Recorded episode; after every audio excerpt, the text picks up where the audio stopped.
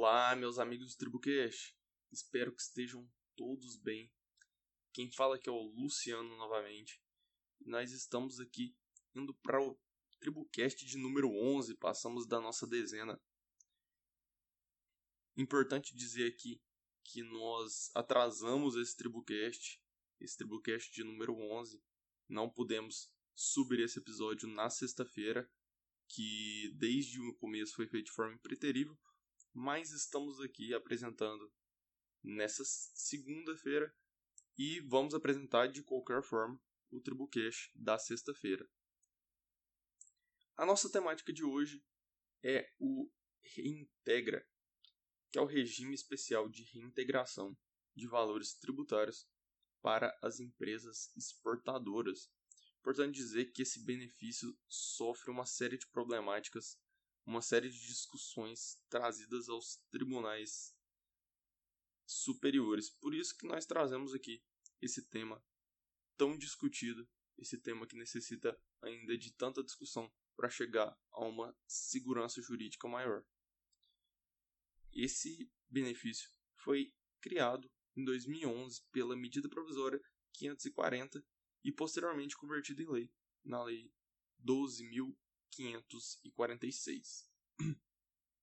A MP de 6, a MP 651 do ano de 2014 trouxe maiores, maior, uma maior estabilidade a esse benefício e posteriormente também foi convertida em lei é, expressa pela lei 13.043 do ano de 2014. E então, necessitando ainda de algumas disposições, algumas, alguns complementos foi criar, foi expedido pelo Poder Executivo o decreto 8415 de 2015, que terminou por regular algumas disposições que ainda necessitava essa lei.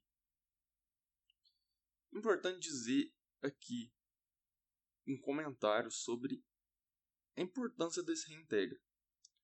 Nós do tributário nós sabemos quando a gente estuda ali na faculdade ou até mesmo é, em qualquer doutrina a gente sabe que, a exemplo, as empresas exportadoras possuem algumas garantias, alguns incentivos dados pela Constituição.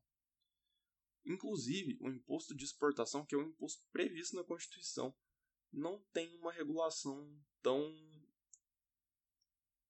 tão eloquente, tão grande e quase inexistente hoje no nosso país as empresas exportadoras devem ter, deve ter sua atividade incentivada pelo fato de ser tão importantes para a economia. A economia é motivada e movida em grande parte pelas empresas exportadoras. As empresas exportadoras escoam a nossa mercadoria e, além disso, trazem o dinheiro para dentro do país. Trazendo o dinheiro para dentro do país, geramos empregos, tendo, temos nosso crescimento da economia, entre outros benefícios, e que nós sabemos que o crescimento econômico é um dos objetivos do nosso país e que é possível acabar com diversos problemas sociais, culturais, através do crescimento econômico. Enfim, sabendo que é previsto pela Constituição, nós, a lei regula de forma que exige alguns requisitos das empresas exportadoras para usufruírem desse benefício fiscal. E o principal deles é que as vendas tenham sido realmente efetivadas. Esse benefício é expresso através de é, é realizado através de o ressarcimento do resíduo tributário que a, o benefício busca trazer de volta, esse resíduo tributário seria no caso de piscofim, imposto de renda retido na fonte, entre outros tributos.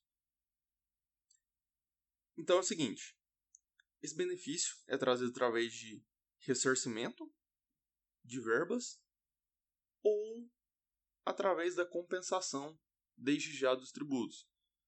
As alíquotas previstas são de, 3%, é, de 0,1% a 3%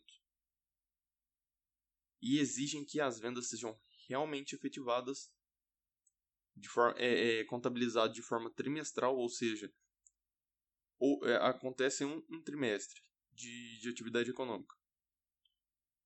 Da entrada junto à instituição, ao governo federal, e comprova que o embarque das mercadorias já foi averbado. Averbado o embarque. As vendas realmente efetivadas, o contribuinte tem direito àquele benefício, benefício do reintegra. Importante dizer também que o benefício do reintegra nada tem ligação com o drawback. Drawback é um regime aduaneiro especial, é um, é um benefício fiscal também para o contribuinte, que também concede incentivo fiscal ao exportador, só que através da isenção de alguns tributos, a suspensão de outros, e também através da restituição de impostos cobrados sobre produtos importados ou adquiridos no mercado interno para que são vinculados à exportação. Ou seja, é um benefício fiscal, só que tem essa diferença. É através de isenção, suspensão e não ligado a uma recuperação de crédito, a, um, a uma geração de crédito ao contribuinte pelas, pelos resíduos tributários. O Reintegra busca trazer de volta os resíduos tributários que o contribuinte arcou na sua cadeia.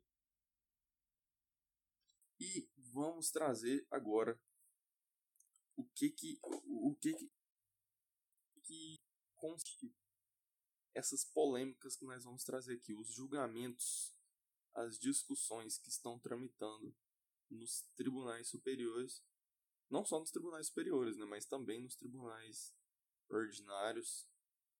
Nós sabemos que a discussão tributária é ferrenha não apenas nos tribunais superiores, mas também nos tribunais ordinários.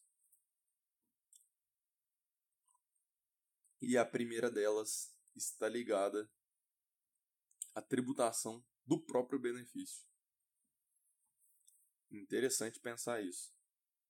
Ao mesmo tempo que a União traz o benefício fiscal ao contribuinte, também busca tributar esse benefício e as discussões foram geradas pelos RESPs 1879111 do Rio Grande do Sul e 1901475 também do Rio Grande do Sul, com a seguinte discussão: se o reintegra deve ou não ser incluído na base de cálculo do IRPJ, Imposto de Renda da Pessoa Jurídica, e da CSL, a Contribuição Social sobre o Lucro Líquido.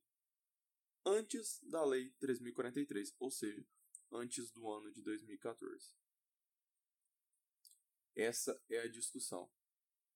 Como eu mencionei anteriormente, a Lei 3043 de 2014 buscou dar mais, dar mais segurança jurídica ao imposto, ao, ao, perdão, ao reintegra e essa incidência do RPJ, a Lei 3043 deixou um pouco sem espaço a essa incidência. Então, nessa discussão aqui, o que o fisco buscou foi um período legislativo em que era, seria possível a incidência do RPJ da CSLL e busca tributar um benefício, esse crédito de 0,1 a 3%, que as empresas exportadoras usufruíram durante esse período. A discussão se baseia nos seguintes cernes. A defesa é, menciona que a inclusão esvaziaria a intenção do reintegra, que é exatamente a reposição do resíduo tributário, que é exatamente a, o retorno daqueles tributos que a empresa exportadora não deveria arcar que desse benefício que a Constituição e outras vias legislativas trazem para o, as empresas exportadoras. Além disso, a defesa também traz os mesmos argumentos que o, a benefício do crédito presumido do IPI. O crédito presumido do IPI e do ICMS não compõem a base de cálculo do imposto de renda de pessoa jurídica. Dessa forma, as empresas exportadoras trazem e buscam a sua defesa no argumento de que, se não compõe a base de cálculo os créditos desses tributos, por que comporia no benefício reintegra, que inclusive serve para impedir que as empresas exportadoras arquem com os resíduos tributários. A União entende, em sentido contrário, que a redução de custos na sua cadeia produtiva majora o lucro, ou seja, esse crédito majoraria o lucro da empresa exportadora e por isso deveria ser tributada. Analisando esse julgamento, eu imagino que o Supremo Tribunal Federal, perdão, o Supremo Tribu, é, Superior Tribunal de Justiça irá entender pela retirada do da do reintegra da base de cálculo do RPJ e do CSLL, porque não faz sentido algum a União conceder um benefício ao contribuinte e não e, e tributar posteriormente. Às vezes, inclusive, a tributação pelo imposto de renda da pessoa jurídica ficaria até maior do que se aquele contribuinte não usufruísse do benefício do reintegra. Então não faz sentido algum o fisco trazer um benefício que seria para incentivar essa atividade, que seria para impedir que a atividade de exportação fosse tão onerosa e ao mesmo tempo tributar renda, tributar justamente o que serviria para incentivar o contribuinte não faz sentido algum. Nós esperamos e tipo, temos a perspectiva de que não seja incluído na base de cálculo desses tributos para que o contribuinte, aquela empresa exportadora que não incluiu na base de cálculo do RPJ não seja prejudicada e não tenha a sua atividade econômica muitas vezes até encerrada devido a esses entendimentos leoninos que às vezes os, tri os tribunais de justiça, perdão, os tribunais superiores possuem. Seria extremamente prejudicial à atividade econômica.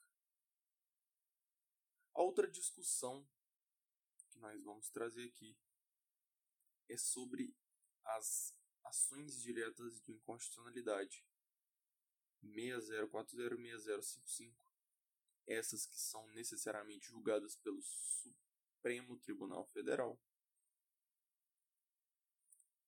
que buscam a inconstitucionalidade do artigo 22 da Lei Federal 3043, a mesma lei que nós estamos discutindo, a Lei do Reintegra, que em sua redação lecionam a seguinte questão a seguinte preceituação. No âmbito do reintegra a pessoa jurídica que exporte os bens de que trata o artigo 23, poderá apurar o crédito, mediante aplicação de percentual estabelecido pelo Poder Executivo, pelo Poder Executivo sobre a receita oferida com a exportação desses bens para o exterior. Aí possuímos ali os parágrafos, mas o caput dá para dizer bem o que, que a ação direta de constitucionalidade busca é sobre essa permissão do Poder Executivo para alterar as alíquotas do benefício do reintegra.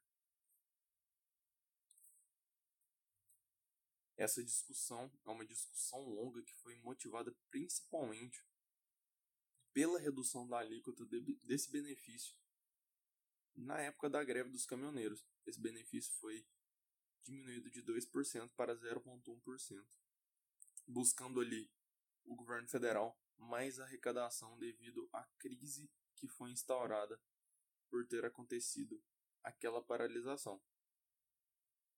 E a discussão se baseia principalmente na, na, na parte principiológica, na parte dos princípios constitucionais tributários. É, a gente pode trazer aqui um argumento que pode ser utilizado, que é o princípio da legalidade.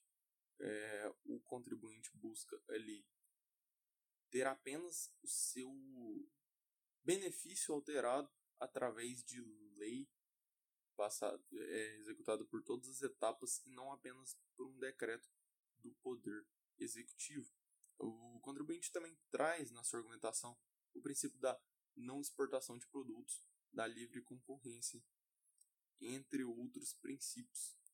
É essa discussão no âmbito dos princípios constitucional tributário, princípios constitucionais tributários, é trazida também na mesma, inclusive na mesma temática, só que no é, também no Supremo Tribunal Federal, através do recurso extraordinário 1285177, que gerou inclusive o tema 1108 da repercussão geral, discutindo também a redução da alíquota do benefício reintegra, portanto, trazendo um dos principais princípios constitucionais tributários, que são os princípios da anterioridade nonagesmal e geral. Ou seja, as ADIs mencionadas anteriormente discutem se o Poder Executivo pode alterar a alíquota do benefício reintegra. E o tema 1108 da repercussão geral discute se, por exemplo, se o Poder Executivo, ou até é, se o Poder Executivo altera as alíquotas da, do benefício reintegra, se devem respeitar o princípio da anterioridade anual, que consiste em, na alteração legislativa, o contribuinte só, só deverá pagar no próximo ano calendário, e o princípio da anterioridade nonagesimal, que exige a quarentena de 90 dias para que for, para que seja realizado o pagamento do tributo. Esses argumentos são de extrema razoabilidade pelo seguinte motivo. Nós sabemos que a exceção dos princípios tributários devem ser exercida em última ratio. Ou seja, acontece geralmente nos princípios, no, nos tributos de exercício de, de que buscam controlar a intervenção econômica. Inclusive, o, as empresas portadoras não podem ter contribuições sobre a intervenção econômica que buscam esse que buscam alterar os tributos nesse âmbito. A, a própria Constituição menciona em seu artigo 149, parágrafo 2 inciso 1 que preceitua que não incidirão sobre as receitas decorrentes de exportação. Então, dessa forma, vemos aí que a anterioridade nonagesmal e geral é possível de trazer a desoneração para o benefício reintegra para que seja trazido um alívio para os contribuintes. E dessa forma vamos ficando por aí. Estamos de volta aí sexta. Muito obrigado a todos. Se inscreva aí, avalie e obrigado. Abraço.